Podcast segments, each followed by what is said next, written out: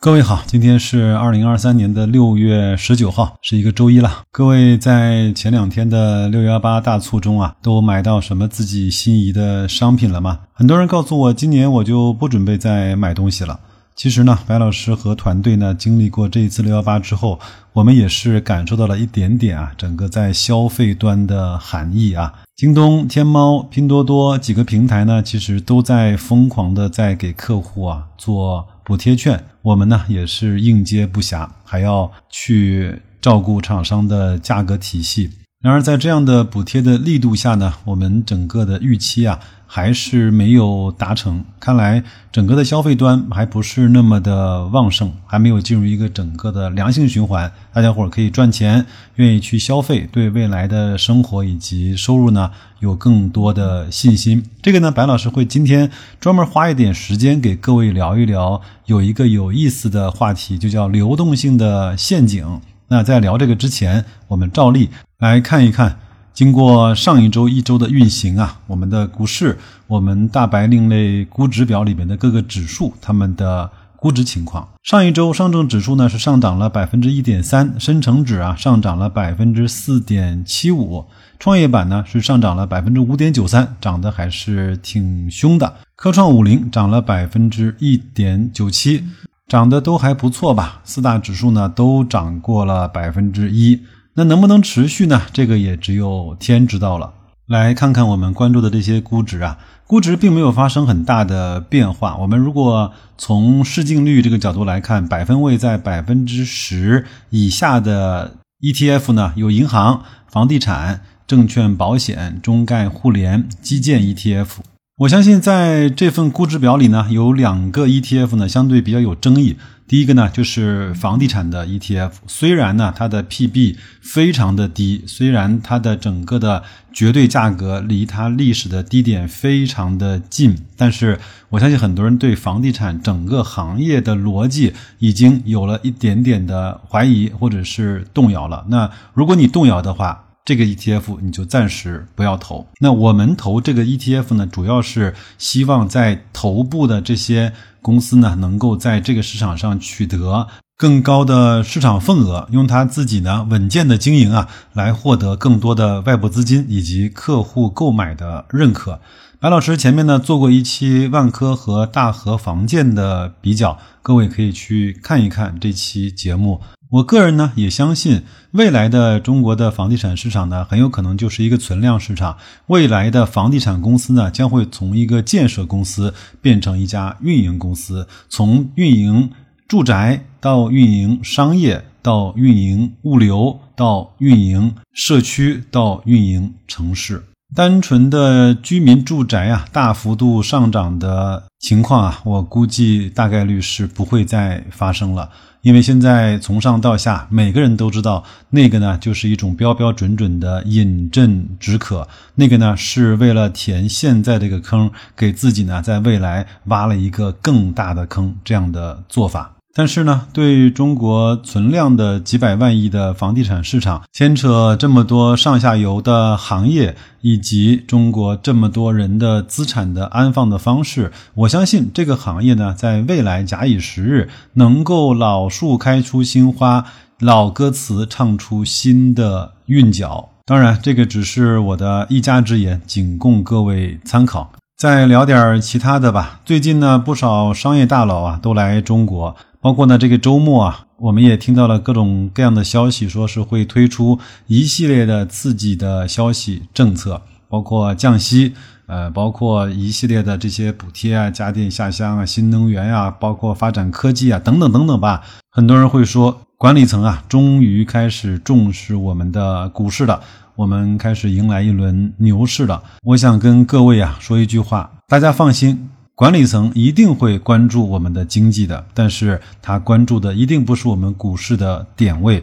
这些所有的事情都是为了四个字，就叫搞活经济。因为如果按照这样的方式推演下去的话，我们呢整个这么大一个国家，有可能会陷入一定程度上的流动性的陷阱。我说几个每个人都能够感受得到的这些事实情况啊，发了很多的货币，我们整个去年二零二二年全年增发了二十八万亿的货币。但是呢，在今年的一季度，我们就直接干到了十四到十五万亿，这是一个非常恐怖的天量数字。我们也降了息，我们也去降了很多次的存款的准备金。我们以为这样的宽松、这样的低利率、这样的低摩擦成本，就会把整个的资金流转、整个的投资、就业、资金的这种使用和产出，包括带动整个经济链条的运转。达到一个我们所希望看到的情况。然而呢，事实是我们的 PPI、我们的 PMI、我们的 CPI、我们的就业率都在创造这几年以来的新低。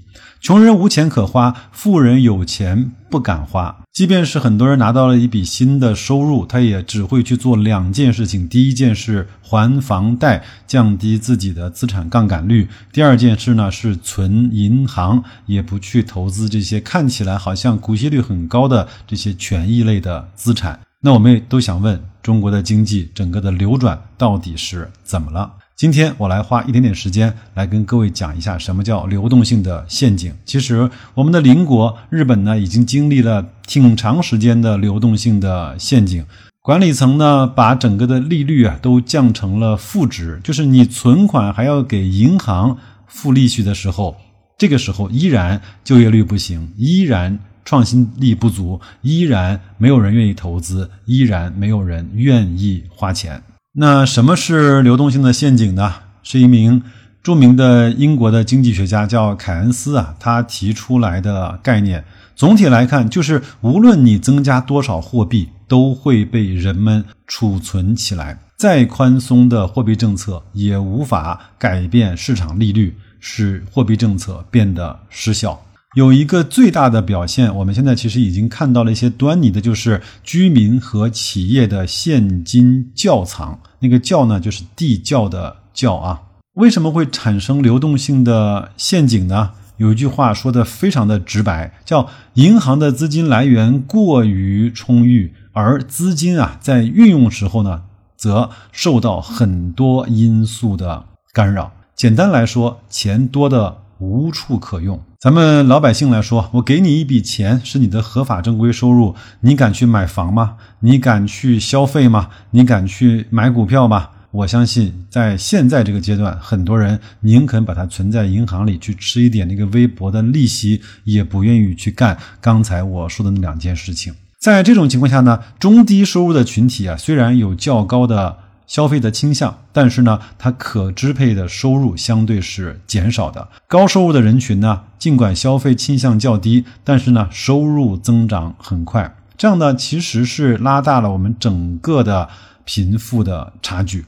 从宏观来看，一个国家的经济陷入流动性陷阱呢，主要有三个特点。第一个呢，整个宏观经济陷入到比较严重的萧条之中，需求严重不足。我们这次的六幺八其实是感受到了这一点点的含义的。居民个人自发性投资和消费大为减少，失业情况是比较严重的，单凭市场的调节显得力不从心。第二，利率呢已经达到了最低水平，名义利率水平大幅度的下降，甚至为零或者是负利率。什么叫名义利率？就是你拿到的利息和你的钱存在银行的贬值速度的差值，就是名义利率。比如说，你存在银行一年可以获得两到三个点的利息，但是呢，由于货币超发，我们今年的货币呢贬值了百分之五到六，其实你的收益是负的。在极低的利率水平下，投资者呢对经济前景的预期是不佳的，消费者对未来的持的那个态度呢是悲观的。这样一来啊，就使得利率刺激和消费的杠杆的作用失效了。我们经常会说，货币政策失效了之后，后面应该随之而来的呢是财政政策，通过扩大政府支出、减税等手段来去摆脱经济的萧条。第三个特点呢，稍微有一点点拗口啊，就是货币需求利率弹性趋向于无限大。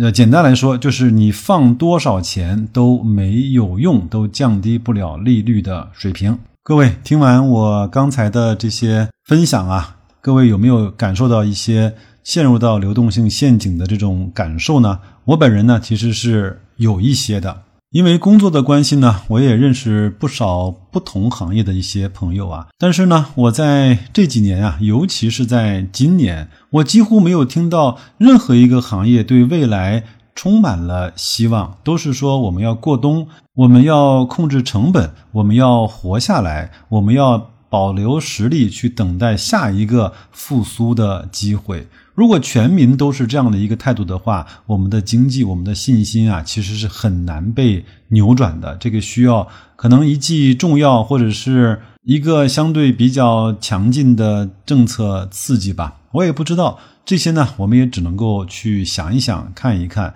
政策来不来。来完了，在我们所在的行业，到你个人的公司，到你自己的收入上面，到底会有什么样的？改变或者是影响，这些呢都是很多的未知数。所以呢，我们只看啊这一次的所谓的危机也好，所谓的暂时的萧条也好，对我们个人来说有什么启示呢？我们可以从现在就养成一个比较好的消费习惯。我们可以从今天呢开始具备一些投资的常识。我们可以让自己啊逐渐的具备一些脱困的本领和脱困的资产。当然，如果你愿意的话，可以跟我们一起呢来去讨论这些有趣的话题。我呢是在所谓的商业领域里面啊，都跌跌撞撞了许多年，在所谓的资本市场里面也摸爬滚打撞墙了无数次。我也愿意呢把这些慢慢的分享给大家。我也欢迎你在公众号“大白说投资”的底部对话框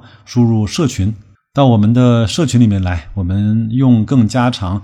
更随意的方式去聊聊我们对你的、我的，还有身边这些所有事情自己的看法。那就这样吧，祝各位在新的一周工作愉快，投资顺利，再见。